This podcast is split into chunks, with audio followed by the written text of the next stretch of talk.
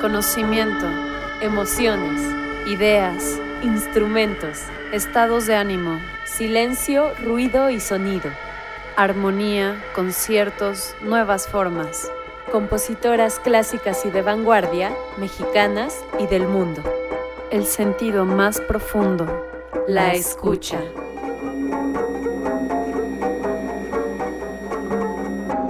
Comenzamos.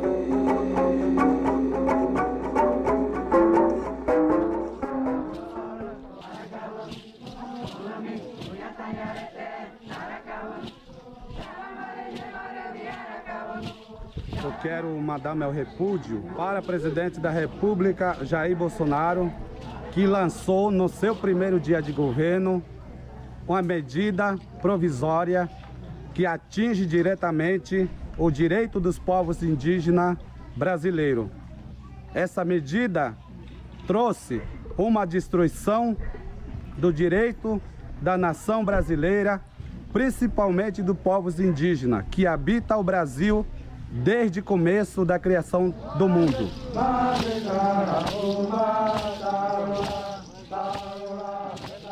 Então isso é uma coisa que Todos os rios da Amazônia livre para sempre! Amazônia livre para sempre! Amazônia livre! Chico vive! Planeta livre para sempre! É uma honra para mim estar aqui representando os povos do Xingu, os povos que estão resistindo, porque nós somos o povo que estamos lá na nossa área, que estamos sendo massacrados, que estamos sendo desrespeitados, temos nossos direitos violados. Belo Monte não vai gerar energia, que eles estão mentindo por aí. Nós não fomos consultados. Desminta o governo, qualquer uma pessoa que vier a pegar essa mentira, desrespeitando a nossa voz, a voz da liderança das comunidades atingidas. Nós não fomos consultados diante desse processo. Por isso, estamos Tudo que move é sagrado e remove as montanhas com todo cuidado, meu amor. Enquanto a chama arder, todo dia te ver passar, tudo viver ao seu lado, com o arco da promessa no azul pintado pra durar. Abelha fazendo mel, vale o tempo que não voou. A estrela caiu do céu, o pedido que se pensou, o destino que se cumpriu, de sentir seu calor e ser tudo. Todo dia é de viver para ser o que for e ser tudo. Sim, todo amor é sagrado e o fruto do trabalho é mais que sagrado, meu amor. A massa que faz o pão vale a luz do teu suor. Lembra que o sono é sagrado e alimenta de horizontes o tempo acordado de viver. No inverno te proteger, no verão sair pra pescar, no outono te conhecer, primavera poder gostar, no estio me derreter, pra na chuva dançar e andar junto. O destino que se cumpriu de sentir seu calor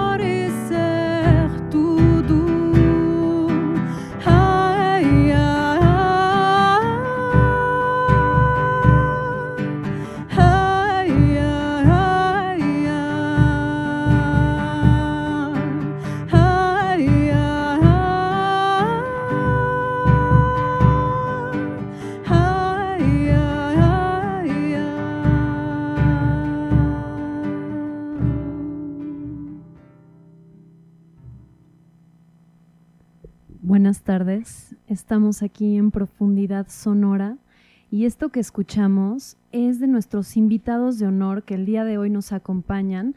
Ellos son Cris y Leo del ensamble Fogo. Hola Cris, hola Leo. Hola. Hola. Yo, bueno, si hubiera estado un poquito más sentimental y no tuviera que estar aquí en controles, en cabina, ya me hubiera puesto a llorar, así como que sí me llegó, me Sí, encantó la canción. Sí, venía muy ad hoc con, pues, con el mensaje. Con la intro que tuvimos, Con ¿no? La intro que tuvimos, ya pensamos, es una canción maravillosa de, de, eh, Beto Guedes. que- de Beto Guedes que canta María Gadú, Mm, Amor de Indio. Ya. Entonces creo que queda muy claro por qué la conexión. sí. Amigos, estoy también aquí con mi compañera Jimena Fragoso. Hola Jimena. Hola Shanti, hola a nuestros invitados. Muchas Hola, gracias por estar aquí. Recuerden una vez más que estamos en Violeta Radio 106.1 de FM, la radio comunitaria y hecha solo por mujeres. Bueno, sí nos ayudan algunos hombres hermosos, eh, algunos que quieren ser parte de esta comunidad. El día de hoy vamos a estudiar música de Brasil. Por eso es que Fogo Ensemble está hoy con nosotros, porque ellos son una, una banda que más adelante vamos a hablar más a fondo de cuándo empezaron, pero en general les digo que ellos hacen música lusófona, lo cual alude a todo lo que tiene o, o lo que viene de la lengua portuguesa, ¿es verdad, Cris? Exacto. Ajá. Eh, tiene que ver con todos los países que tienen la lengua portuguesa como lengua materna o oficial. Y, y Eh, principalmente ustedes tocan música que tiene que ver con Brasil, con Portugal y con y África. con África, exacto. ¿Cierto? Exacto. Wow, qué padre. Pues a lo largo del programa de esta hora de profundidad sonora vamos a estar escuchando algunas otras piezas de Fogo Ensamble. Bueno, para empezar con el background histórico, eh, les cuento que la música de Brasil, una vez más, como la cumbia, es un reflejo de la diversidad de tres culturas que se mezclaron a partir de la colonia, que es la africana, que viene junto con los europeos, que en este caso y específicamente por los lusos, por, por la Por, ajá, por los por la- portugueses. ajá, que, son de Portugal, ¿no? Se les dice lusos porque era la antigua Lusitania, ¿no? Exacto. Ahí en Portugal principalmente, también en España, en Francia, etcétera, principalmente en Portugal. Y tiene muchos, vamos a hablar, o bueno, vamos a mencionar al- muchos géneros. O sea, es, en esta ocasión no vamos a estudiar un género en específico, sino vamos a estudiar un país que tiene como géneros nacionales varios, ¿no? Exacto. Y varios que ya se han hecho muy populares alrededor de, del mundo, ¿no? Como es el bossa nova, la samba, la MPB, que es como la música popular de. Brasil, ¿no? Está el tropicalismo, el baião, El Baião. baião, frevo, rock brasileño, eh, el forró, el shote, en fin, el funk brasileño, lambada, a, digamos como a estudiar algunos de ellos, no nos da la hora para todos, ¿no?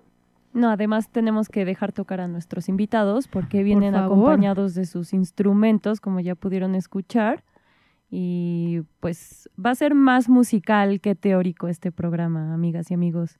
No olviden seguirnos en nuestras redes sociales. En Facebook nos encuentran como Profundidad Sonora y en Instagram como arroba Profundidad Sonora 101. Los invitamos a que participen en nuestras páginas. Hay mucha información muy interesante. Sí, vamos a subir videos de las canciones que toquen aquí nuestros invitados hermosos de lujo.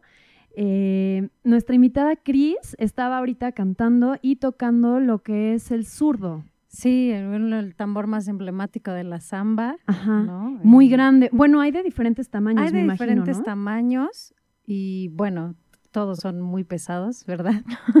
Eh, muy, hay de diferentes tamaños porque hay de diferentes tonalidades, digamos. Claro.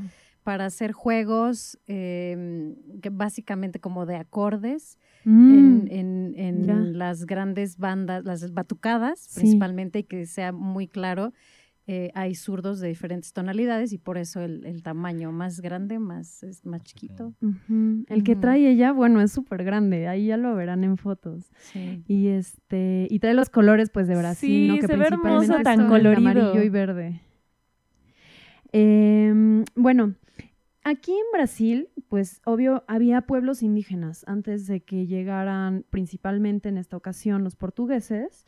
Eh, y la música para ellos en general era como para tantos o casi todos, yo diría, los pueblos indígenas, era algo que los asociaba con el universo trascendental, con algo mágico, algo que podía llegar hasta curar, ¿no? Eh, algo que se usaba en rituales. Y en estas culturas indias brasileñas predominaban los instrumentos de percusión y de soplo o de viento. Eh, cada tribu, que por cierto hay muchas, ahí, a ver, ahorita les digo cuántas, por aquí tengo la información. bueno, hay más de 300, hay 305 tribus actualmente en Brasil. Entonces, en cada una de estas tribus los instrumentos van cambiando, ¿no? Pero en general, antes se usaban, o sea, ya existían tambores, bastones de ritmo, recorrecos, que son como estos instrumentos para rasparle, em, sonajeros y algo que me encanta, que es el propio cuerpo. Claro. Usan muchísimo el cuerpo. La voz y las palmas de las manos, por ejemplo. Las palmas de las manos, los pies, se ponen muchos tipos sonajas, eh, como aquí en México se ponían las los aztecas, ajá, los, las coyoleras, los ayoyotes. Allá usaban otro tipo de sonajeros que podían ser de semillas, de alas de escarabajo, de frutos secos, de maderitas, de otro tipo de objetos que se golpearan. Y pues sí, como les digo, el golpe de los pies era como, o sea, la vibración que se hacía o que se hace cuando uno golpea en el baile el suelo sirve para ordenar y animar los movimientos de las danzas. Qué claro, aparte el golpe en conjunto, ¿no? O sea, es como la fuerza del grupo y también por eso muchos bailes nacen en círculo. Claro. Representan como el universo, el todo. Sí, estuve viendo varios danzas de indígenas eh, de Brasil, obviamente, y bailan mucho como, digamos, como en una línea, como si fuera una viborita, o sea, no necesariamente porque vaya en curva, pero como que van juntos, así como amalgamados, como un cardumen de peces, así claro. como que van juntitos, moviéndose. Eso me gusta mucho. Voy a poner algo de fondo un poquito más, este, más tradicional indígena. como casi muchas, eh, iba a decir casi todas, pero no sé, pero muchas civilizaciones indígenas de América, o sea, aunque no se conocían, o sea, Brasil, México, hasta abajo Argentina y todo, eh, se parecen sus cantos, ¿no? Como, no sé, yo creo que se parecen. Pues es que finalmente obedecen a estas cuestiones rituales, ¿no? Yo creo. Sí, siempre. bueno, no sé, yo, yo tampoco puedo tener una explicación así muy exacta, pero pues siento que cuando alguien eh, eleva una oración a, la fuerza de la naturaleza o a Dios o a lo que sea, eh, va, va más o menos en el mismo estilo cuando es una cuestión más como musical. Igual los cantos de los judíos en la época del nazismo, etcétera. Eh, mucho esto, ese tipo de, pues no sé, como una etapa etapa sacra de la música, ¿no? Y del baile que siempre van de la mano, como hemos dicho en los últimos capítulos que la danza y el baile siempre van de la mano. muy ligados, claro. Sí, y en este país mucho, ¿no? O sea, la danza y la música a veces son lo mismo. O sea, hay géneros musicales que también son un tipo de danza. Claro. No solo un género musical que se baile. Este, ¿qué les cuento? Ay, sí. Instrumentos de soplo que, que investigué de, de, estas culturas indígenas. Hay píos, pitos, bocinas, trompetas, flautas y pueden estar hechas de hojas retorcidas, de frutos, de troncos, de tacuara, que es como una eh, una planta que hay por allá como tipo bambú. Ajá, hay de huesos, pueden ser estos instrumentos de viento, de porongo, que es como una calabaza en forma de pera. Aquí a veces también la ocupamos que para poner el agua. Un guaje. ándale. Ajá. Estos también se llenan así de piedritas, de frijolitos y suenan padrísimo. De hecho, yo ya lo he hecho, se los recomiendo. Ahí sí, cuando quieran uno. ¿Te acuerdas la vaina que era como un guaje, pero era una vaina seca? También está padrísima. Esa es más de por acá. También por allá no tener algo parecido, ¿no? Climas tropicales. Podían ser también hasta de cerámica, de cuerno o de caparazones de animales. Se, utilizan mucho también. Hay unos indios que se llaman Juruna, que son de, originarios de la región Xingu, que poseen unas trompetas de guerra que tienen como caja de resonancia un cráneo humano.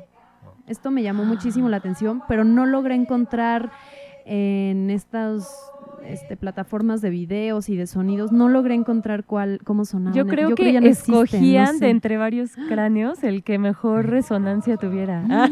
Sí, la, la, cabezota más grande. Tenía que ser. Oh, por Dios.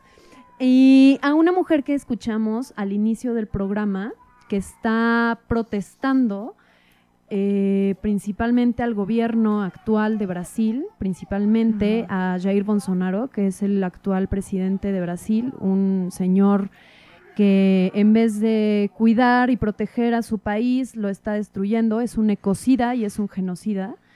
Em, esta mujer que estábamos escuchando su voz se llama Sheila Juruna, ella es una líder indígena paraense.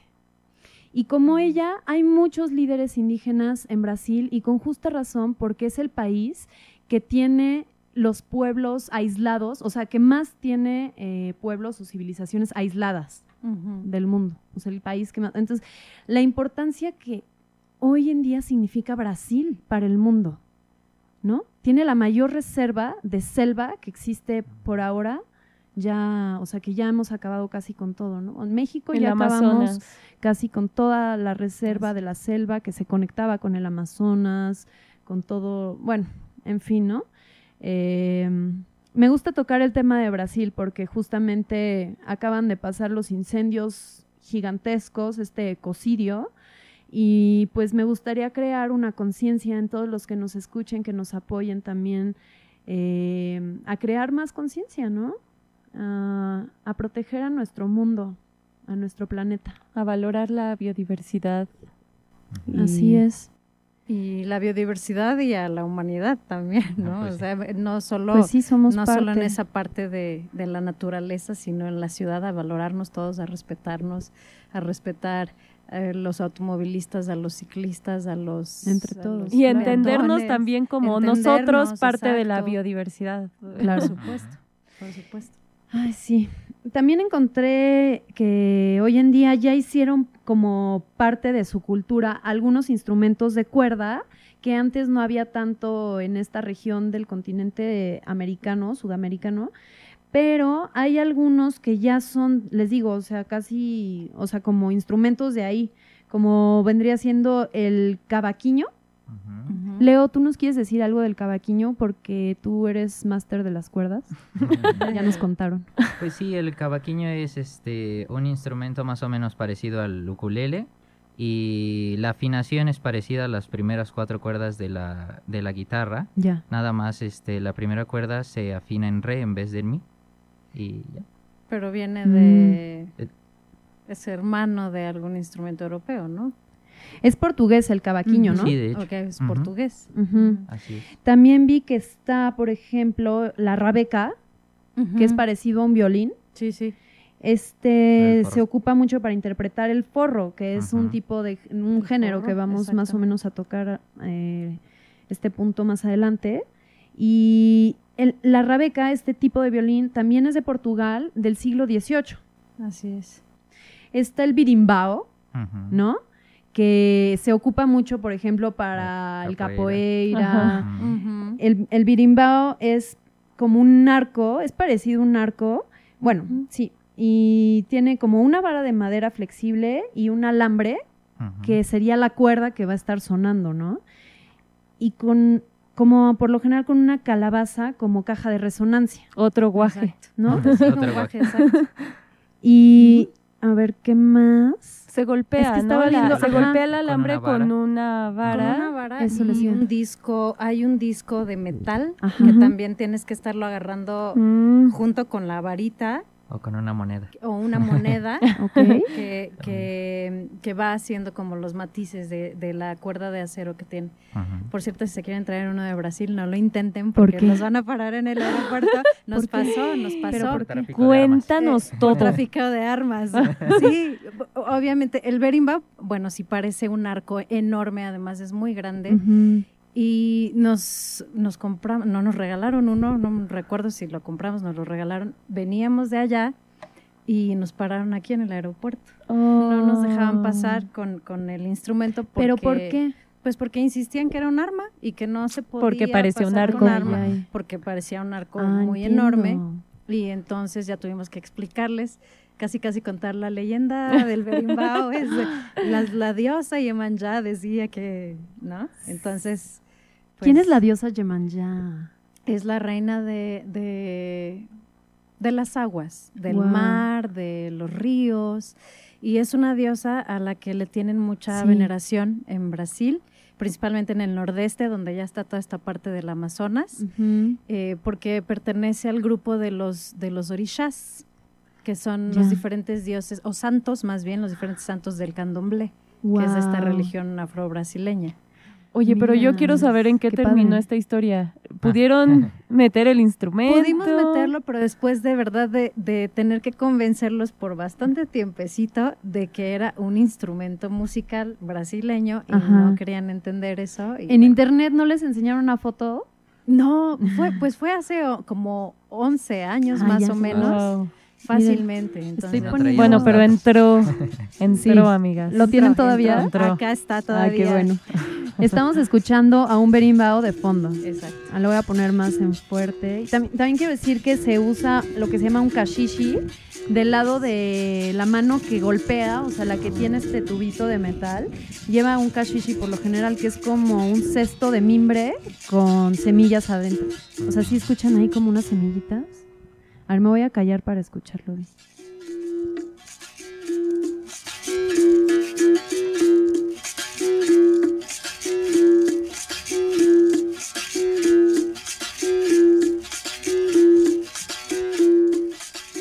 Bueno, aquí en el video está la persona está haciendo lo mismo en todo el tiempo. No sé, por ejemplo, así se toca o se pueden sacar muchas notas. No, es un sonido, más bien puedes sacar diferentes ritmos. Ya. Porque el sonido es el mismo todo el tiempo. Digamos que tiene como dos notas. Pues un poco más. Sí. O puede tener un poco más. Un poquito más. Depende también de dónde pongas la, la cuerdita que sostiene la como calabaza que dijimos, el guaje. Ah, sí, sí, sí. Se puede hacer más Sí, porque esa calabacita que tiene va amarrada en el arco y entonces como cuando, bueno, es que no sé explicar, pero cuando subes o bajas la cuerdita, se tensa más la, madera y el acero del, arco y entonces provoca un sonido diferente. Ya. Depende de la tensión. Exacto, depende de la tensión que tenga con, la calabacita.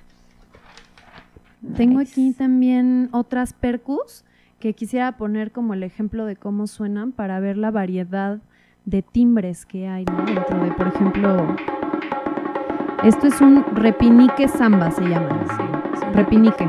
Repinique, repique en español. Ah. Repique. Repinique. Repique en español. Repinique en, ajá, en portugués. Esto se ocupa mucho en la samba, ¿no? Sí, muchísimo. Es un tambor autóctono de Brasil. Y puede ser de metal o de madera. Y me gusta que se toca con una baqueta de un lado y con la otra con la mano. Sí. Por lo general, ¿no? Digamos que está entre el chimbal, que es lo que se toca totalmente con las manos. ¿Sería como el timbal bahiano? No. Mm, no, no tanto. No. Ok. Que este era el timbal bahiano. Es el timbal, exacto, es el timbal. Te lo pongo. Es el chimbal.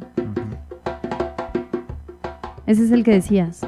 Sí. Este es más agudito, ¿no? Aunque está grande. Y totalmente tocado por, por las manos. Ajá. Bueno, eh, también está Tan Tan. Uy, sí. Uf. Ese es, el, ese es mi, mi preferido. ¿Sí? Es una cosa deliciosa, sí. Ese también es llamado zurdo de mano. Porque el zurdo aquí, el que tenemos aquí, se toca con baquetones. Claro, y es mucho más grande. Es, este es chiquito, lo puedes lo cargas ah, aquí. El, tantán. El tantán lo cargas con el brazo y lo, y lo manoseas. Lo tocas así. también es muy grave, ¿no? Pero exacto, pero tiene la profundidad sonora del zurdo. ¡Ay! ¡Dijo el nombre ¡Ay! Fue sin, querer, se los prometo, fue sin querer, ¿ya ven? ¿Cuál tiene la profundidad sonora? El tam tam. Uy, tiene, necesitamos un tam tam en nuestras cortinillas. Y, me, me, traen un tam tam de Brasil. Amigas y amigos, acaba de suceder un momento maravilloso cuando el invitado, sin querer, dijo el nombre del programa. También está. Es una señal. Uno que me gusta mucho, que es la cuica. La cuica también. Mira, la voy a poner aquí.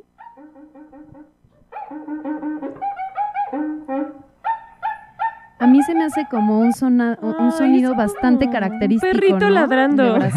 ah, exacto. Sí, es súper característico.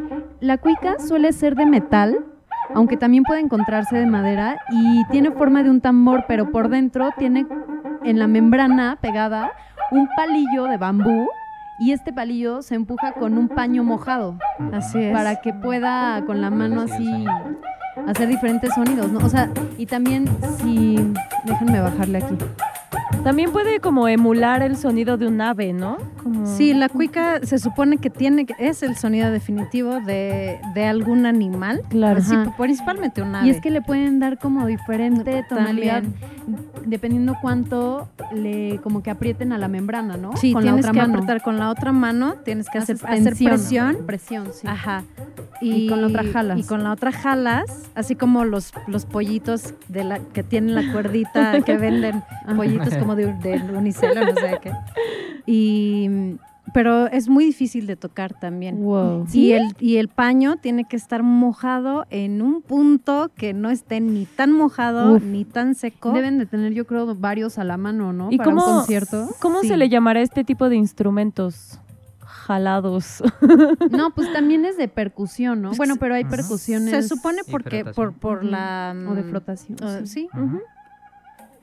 Este instrumento es originario de África. Sí, seguro. ¿Qué tal? Y también lo puedes hacer con la voz. Hay muchos cantantes que hacen...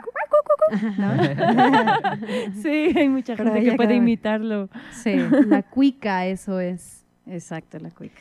Oigan, hermosos fogos.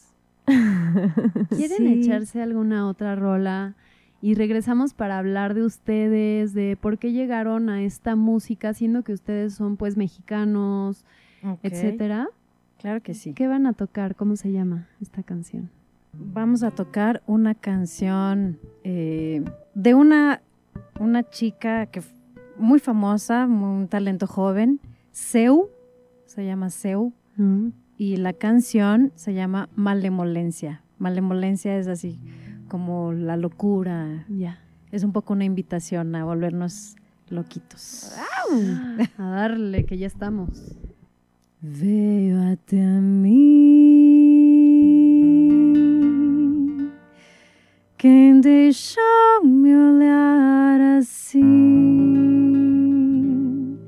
não pediu minha permissão, não pude evitar Tirou meu ar, fiquei sem chão.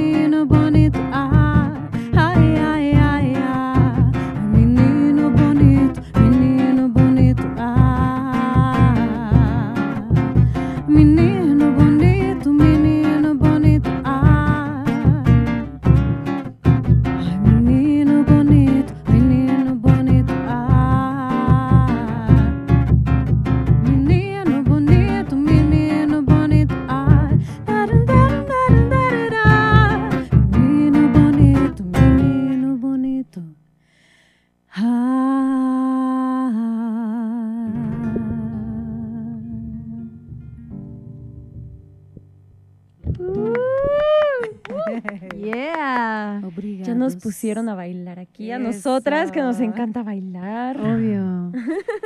wow, este, ¿qué les cuento? Yo, yo no conocía a Fuego Ensamble antes de esta semana. Eh, yo pregunté, dije, bueno, de casualidad alguien conoce de preferencia una mujer, y si no a alguien que haga música brasileña en México. Y pues ya un gran amigo que también tenía una banda de batucada. Así es. Eh, Hugo Alfredo, por cierto, saludos si nos escuchas. Gracias, por tu recomendación. Gracias por tu conexión siempre. Eh, yo a él también lo conocí porque un día iba en el centro caminando y escuché unos tambores y dije, no, yo tengo que ir. ya fuimos, estaban ahí enfrente de la Latino y me puse a bailar, pero así, como si fuera de Brasil, así súper bien. así como que, ay, no sabía que sabía bailar también. Batucada, ¿no? Bueno, sí, estuvo muy padre. Eh, gracias por la conexión, Hugo. Y gracias a Fuego Ensamble, que no es de a gratis que ya llevan 13 años juntos, ¿no? Ya van para los 13 años. Desde el 2007. Existe Fuego Ensemble desde el 2007. Así es. ¿Quieres contarnos, Cris, cómo empezó tu banda? Bueno, no sé si es tu banda, pero bueno, el ensamble Fuego. Sí, pues yo estudiaba portugués. Siempre tuvimos una conexión ahí un poco extraña con la música brasileña porque a mi papá le encantaba, siempre le gustó mucho y entonces nos ponía en el radio la hora de Brasil y la hora de Brasil todo el tiempo cuando existía aquella estación que ponían la hora de Francia, la hora de Brasil, la hora de no sé qué. Y, e inclusive yo de, niña decía, oh, otra vez, no, por favor.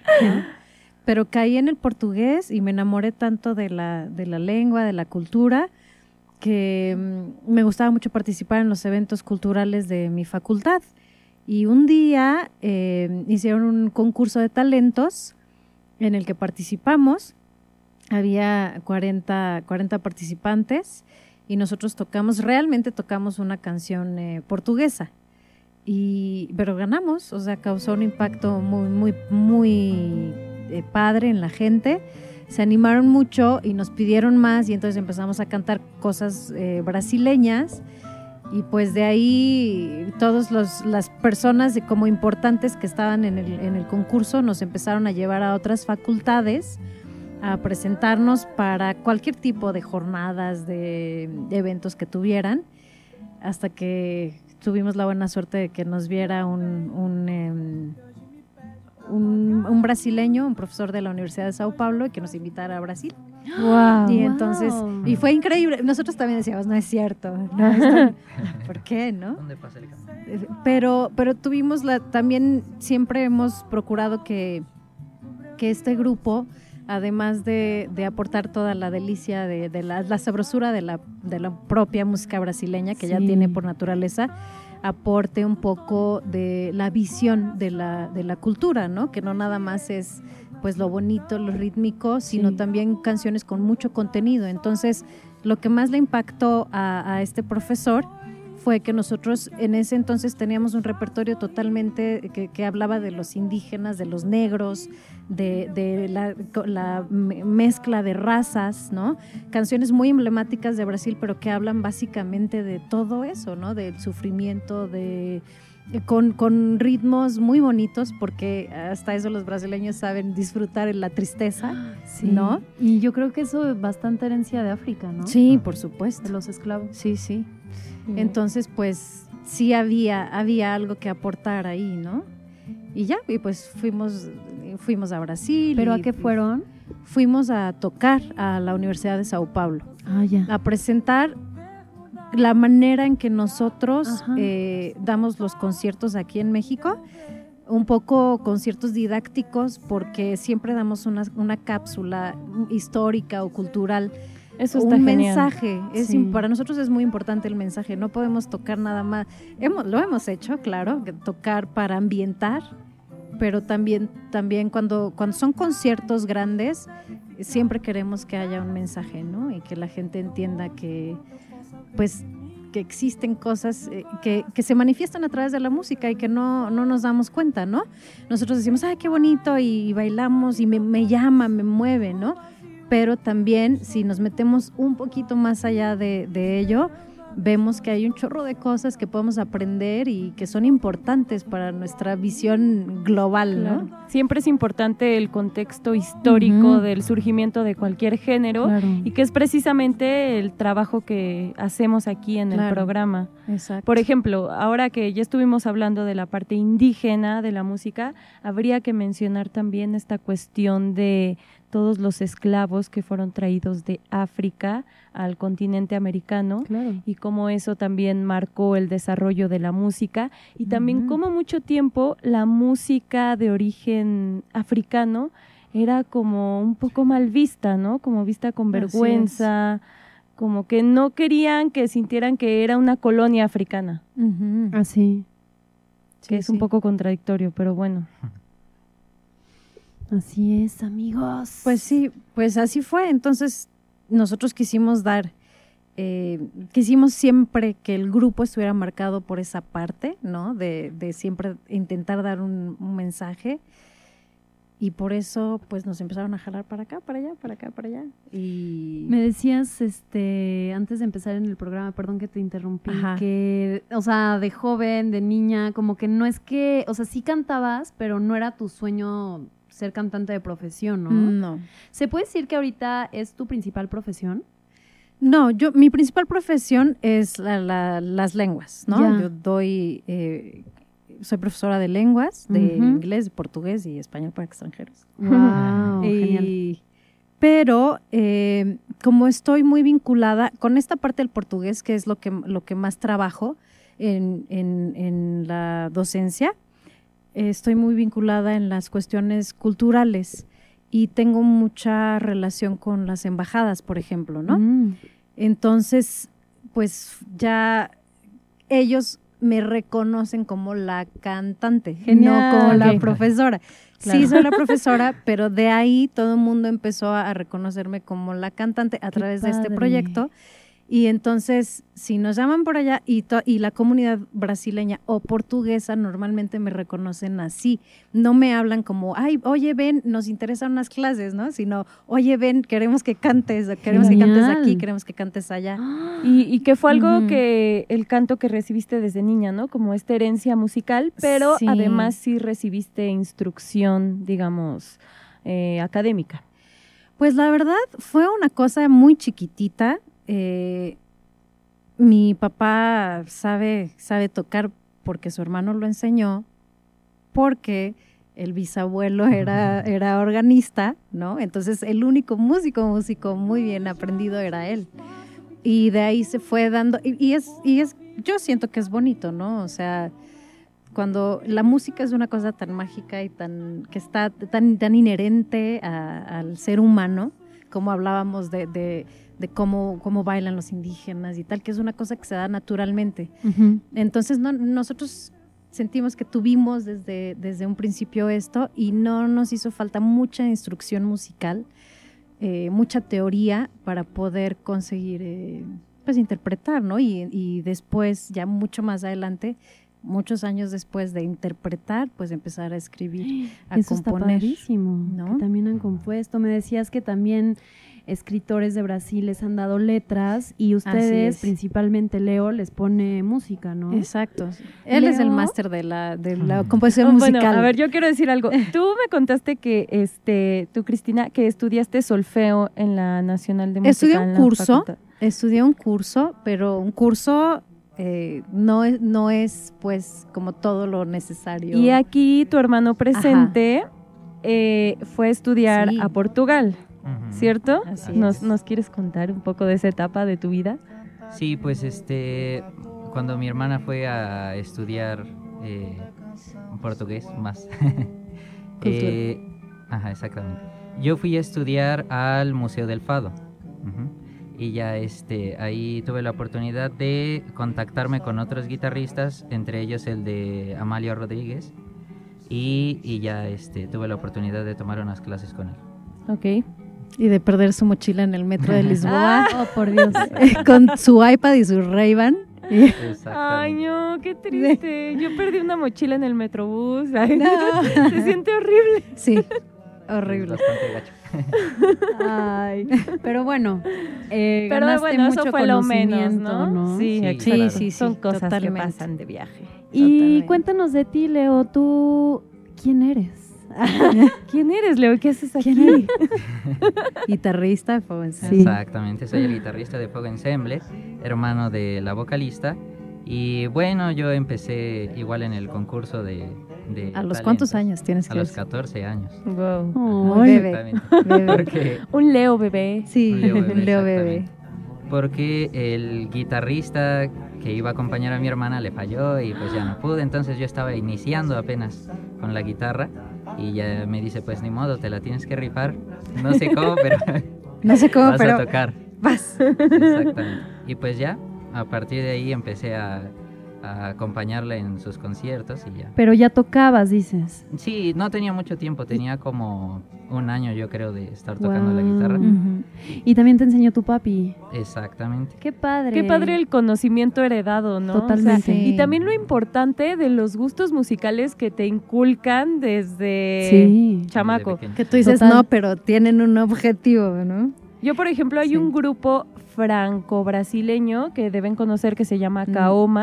Ah, sí, sí, sí, sí. Eh, ellos los conocí gracias a mi papá. Y mucha de la buena música que tengo en mi haber es gracias a mi padre y a mi mamá. Así es. Tú, Shanti, bueno, tú cuéntanos. Yo qué les Para que ellos sepan, pues, la influencia musical de tu madre. Bueno, mi mamá era cantante profesional de ranchero y yo crecí igual escuchando mariachi sobre todo, ¿no? Y para mí ella, cuando vayamos a tocar este ¿Ese el género? tema de ese género, tenemos que poner mínimo dos de mi madre, que Claro, yo siento que fue la- de las mejores cantantes de México, en verdad. Por lo menos de este género. Con una pasión, Ujú. con una honestidad transparente, ¿no? Que se escucha, Claro. porque en la voz todo se escucha. Se refleja. Sí, exacto. se reflejan muchas Totalmente. cosas. Sí. Oigan, pues, ¿les parece si estudiamos poquito algunos eh, de los géneros más representativos de Brasil? Ok. Está el choro, y no es choro, ¿eh? Y no es choro. También se le dice choriño o algo así. El choriño. Por allá se, Sí. se dice así. Ahorita voy a poner algo de, de choro de fondo. Este, espérenme, es que ando Sí. acá en controles y estoy No, no te preocupes. De hecho, mientras podemos platicar de esta cuestión de los concursos de baile que existen de distintos géneros, ¿no? Incluso de la misma samba, eh, se hacen concursos entre escuelas, ¿cierto? Así entre las es. escuelas de samba. Ahorita, por ejemplo, que febrero es el mes del carnaval. Ay, no, ¿por qué no estamos ahí? Sí, yo también me pregunto lo mismo, pero, pero bueno, estamos aquí. Ah, sí. Y también está muy Brasil. padre. Nuestra mente está allá. Nuestra mente está allá mientras. Exacto. Sí, es muy padre porque, bueno, el carnaval tiene distintos, distintas manifestaciones dentro de Brasil, porque, como ya decía Shanti, la cultura viene de tres lados y esos tres lados tienen una fuerza, hay un balance muy interesante en la cultura brasileña porque no hay, no hay uno solo que sea como que pese más dentro de, dentro de Brasil, ¿no? Está muy presente la cultura indígena, está muy presente la cultura negra y, lo- y la de Europa, ¿no? Toda esa herencia. Entonces el carnaval es diferente, en, por ejemplo, en Río de Janeiro, que es todo esto de la competencia de las escuelas de samba, que en el nordeste, Wow. en Bahía, el carnaval es un carnaval totalmente de, de- de calle. O sea, es un Mm, carnaval sí. donde la gente está aventada en la, en la avenida principal y hay un camión que va pasando en medio de, de toda la gente muy despacito, pero que trae encima a los músicos Ay, tocando. no. Tocando. Shanti, ¿me llevas a Bahía? Obvio sí. Ahí llévenos. Sí, a ver, También vamos. en un, en un par de años. Profundidad Sonora se va a Bahía. Que Por alguien se favor, anime a, por un a- a patrocinar Profundidad Sonora, ¿no? Patrocinadores Amigos, si los les andamos buscando. algunos patrocinadores, no, o la si verdad, tú quieres ser favor. nuestro Oye, patrocinador, ponte en contacto con nosotras. guiño, porque guiño.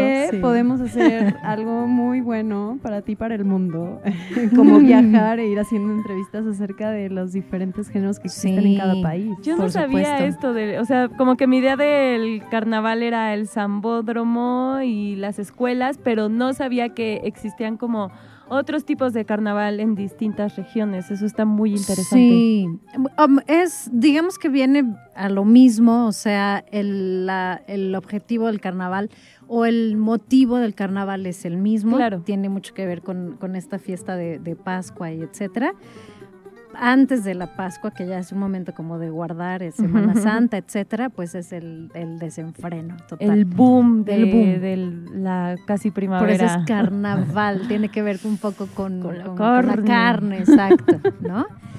Y el, y el carnaval de Bahía, por ejemplo, es todo de calle, no hay un concurso, es los músicos, diferentes bandas de un ritmo padrísimo que a mí me encanta que se llama She, que es todo como coreografiado para bailar, y de samba reggae, que es la expresión del samba más negro que pueda existir. Em, pues están encima de este camión y van avanzando, eh, la gente va bailando, llevan, llevan muchos, muchos, muchos collares, porque estos collares los intercambian por besitos en la boca con cualquier persona. no, ahí sí no, ahí sí no cuenten conmigo. Yo ahí sí solo llevo una gargantilla y no me la quito. Sí, no, hay, no es a fuerza, pero si te regalan un collar, ya sabes cuál es. lo haría. Ya sabes ¿eh? cuál es el mensaje. Entonces, pues ni modo, ¿no?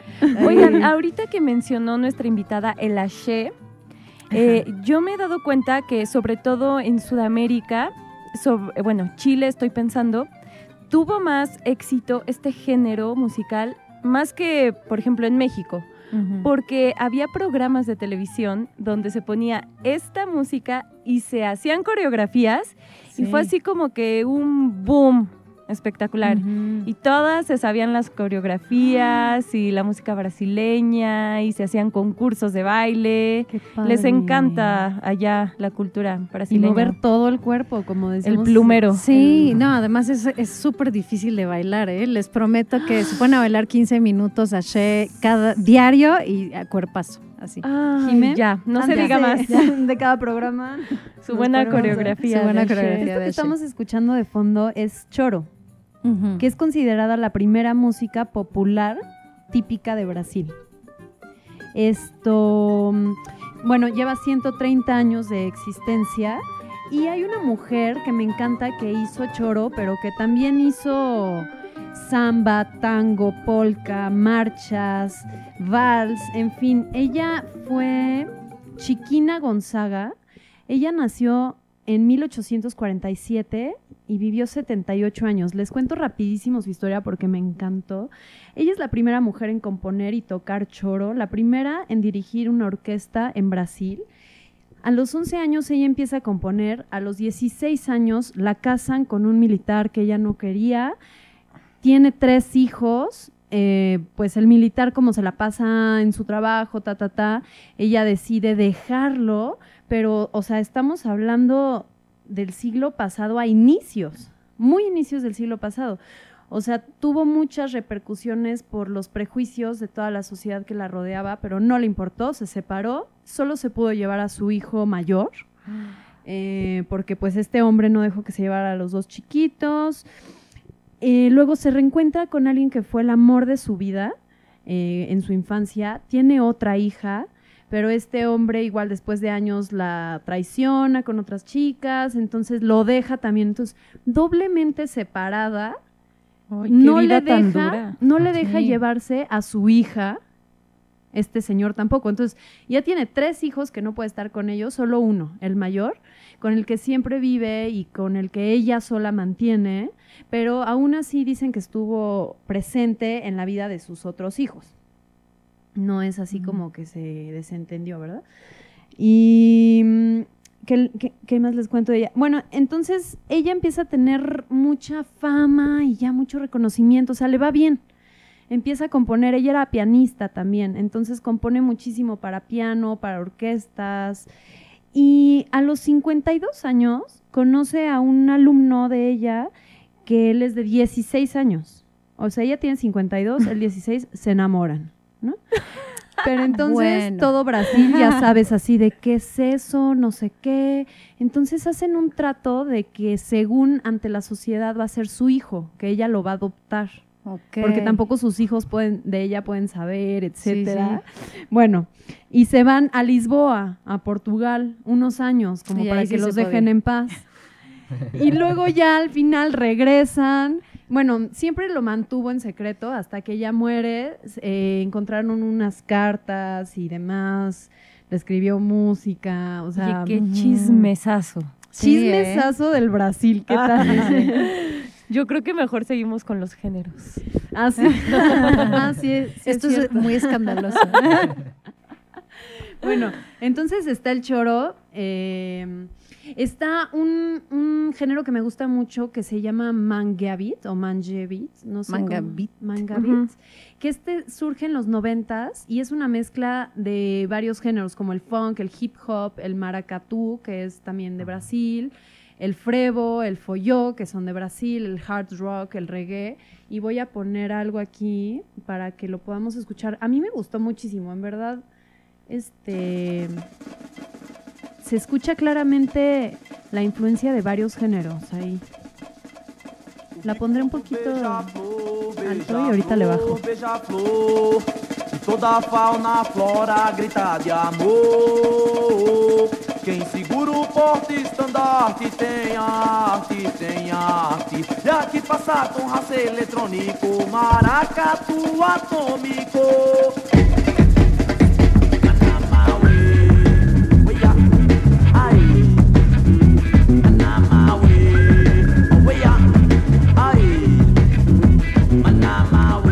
Le, le voy a bajar, pero ahí se escucha, ¿no? Como reguecito, sí también muchas percus ahí atrás. Sí, sí, sí, es increíble. Está padrísimo. Bueno, claro está la samba, ¿no? Que es un símbolo casi de identidad nacional de Brasil. Esto tiene sus raíces igual de la música africana y es un género musical y también es un tipo de danza, ¿no? Inician, a o, sea, empieza a surgir a finales del 19, a inicios del siglo pasado, y nace principalmente en Río de Janeiro, ¿no? Algunas de las mujeres que, que pude investigar, representantes de la samba, está Dona Ivone Lara, Clementina de Jesús, Teresa Cristina, Elsa Suárez, Clara Núñez y Beth Carvalho o algo así. Carvalho. Carvalho, perdón. Bueno, también está el bossa nova, obviamente, que es un derivado directo de la samba o del samba, porque en algunos lugares le dicen como en masculino. Sí, el samba y la bossa nova, normalmente. Ah, ok. Y, pero no solo se deriva de la samba, sino que también tiene una gran influencia del jazz, el bossa nova, ¿no? De hecho, yo en un documental que vi para estudiar de este tema, decían que el bossa nova surge como en oposición al samba precisamente, como que ya era una música súper institucionalizada y el gobierno la usaba, digamos, incluso de propaganda. Entonces surge este, este género musical que, digamos, eh, vive su esplendor hasta el golpe militar, que es cuando surge música de protesta y otras cuestiones. Pero era como precisamente con toques de jazz y los temas podían ser mucho como de contemplación de la naturaleza, de una sensibilidad, pues supongo muy propia de la cultura brasileña. La canción para que lo ubiquen quienes no ubican el bossa nova más representante de este género es, por ejemplo, La chica de Ipanema, ¿no? Exacto. Mira qué cosa más linda. Es. No sé qué tanto. Bueno, el bossa nova empieza a finales de los años 50 con músicos de los más representantes como Jao Gilberto, eh, que por cierto acaba de morirse, ah, Gilberto, padre de... No, sí tiene un ratito, ¿no? Creo ya, pero... No sé, sí creo. Esto que escuchamos es de una de las representantes también de Bossa Nova, que es María Creusa. Ajá. Eh, bueno, también estaba Tom Jobim, Vinicius de Morales, alguien que me encanta, Jorge, Jorge Benjor, a mí me encanta mucho él. Caetano Veloso, que el año pasado conocí a su hija allí en Chiapas, está viviendo en San Cris, también canta y toca la guitarra como él, se parece, pero en chiquitito y en mujer. Ah. Y este, algunas de las mujeres de Bossa Nova está Maisa Matarazo, que ella me gusta mucho porque es de las más antiguas y ella hizo 25 álbumes, o sea, como compositora y cantante. Mm. Y ella es como un puente justamente entre la samba y el bossa nova. Maisa Matarazo. También está Elis Regina, que es una cantante muy famosa, ¿no? Brasileña. Eh, está María Creusa, que es la que estamos escuchando. También Lisa Ono, que ella es ya más, em, ella es una lo que le llaman nipón, una japonesa brasileña, ¿no? Que canta bossa nova. Roberta Varela, de Sa, ella es más contemporánea. Roberta de Sa. Ella fue nominada ya a dos Grammys desde el 2007. Está, perdón, Astrud Gilberto, que es cantante y pintora, también antigua, bueno, no antigua, sino del siglo pasado. Gal Costa, Adriana Cal Calcañoto. ajá. que también es de las compositoras. Buenísima, buenísima. Más importantes y reconocidas, ¿no? Y María Betania, esas son las que tengo. Y Cris, ahí sí, que tenemos Muchas gracias. Brasileña de corazón. Uh, Ay, me gustaría que, porque obviamente, como siempre ya tenemos el tiempo presionándonos, que nos contaran si tienen algún proyecto próximo, o sea, en cuanto a como, como ensamble. Ajá. Tenemos varias, hemos tenido muchas presentaciones y se vienen más ahora que, que, va a venir, van a venir estos eventos de, de Secretaría de Cultura de eh, Feria de las Culturas Amigas y etcétera. A ver si nos avisan y les avisamos aquí a nuestro público. Sí, y también en el Face de Fogo Ensemble nos pueden seguir, perfecto. Fogo, Fogo, Fogo, F -O -G -O, Ensemble. Ensemble. Así los encuentran Todo en con E, Ensemble. Y sí, y venimos grabando un disco con, con composiciones, eh, bueno, musicales de, de Leo y de los Leos, más bien. Porque el otro Leo es también parte del ensamble, ¿no? Exacto, y también compone junto con aquí, con este Leo. Genial. Y las letras son em, de, de, amigos, buenos amigos brasileños y portugueses. Entonces es una mezcla de muchas, de muchas cosillas ahí interesantes, pero es un proyecto que ya tenemos muchos años de querer grabar porque siempre, como buenos músicos, siempre encontramos algo que no nos gusta y queremos rehacer y repetir. Y, ya sé, te entiendo. Perfeccionistas. Tengo yo también canciones de hace años que nunca saqué porque dije, no, luego las grabo mejor. Exacto. Y yo sí, pero pues ya suenan bien. O sea, años después las escuché y ya suenan bien. es que ya desde hace 10 años las debí sacar, ¿no? Pero Ahorita, es. Pues nada más les quiero enseñar cómo suena lo que sería el rock de Brasil, ¿no? Ella es. Cassia Eller, que es Buenísima. una buena cantante que tú me recomendaste ahorita. Así es. Me encanta su voz. Es increíble, tiene una fuerza, una fuerza. Si pueden ver todo el unplug completito, ese unplug de MTV, vale muchísimo la pena ya con la fuerza de ella interpretativa ya, ya lo tienen todo. Cassia L. Cassia L. Y pues ya para terminar de mencionar a otras pocas mujeres, está María Gadú, que también es gran representante hoy en día, y Marisa Monte, que ella es más de pop, ¿no?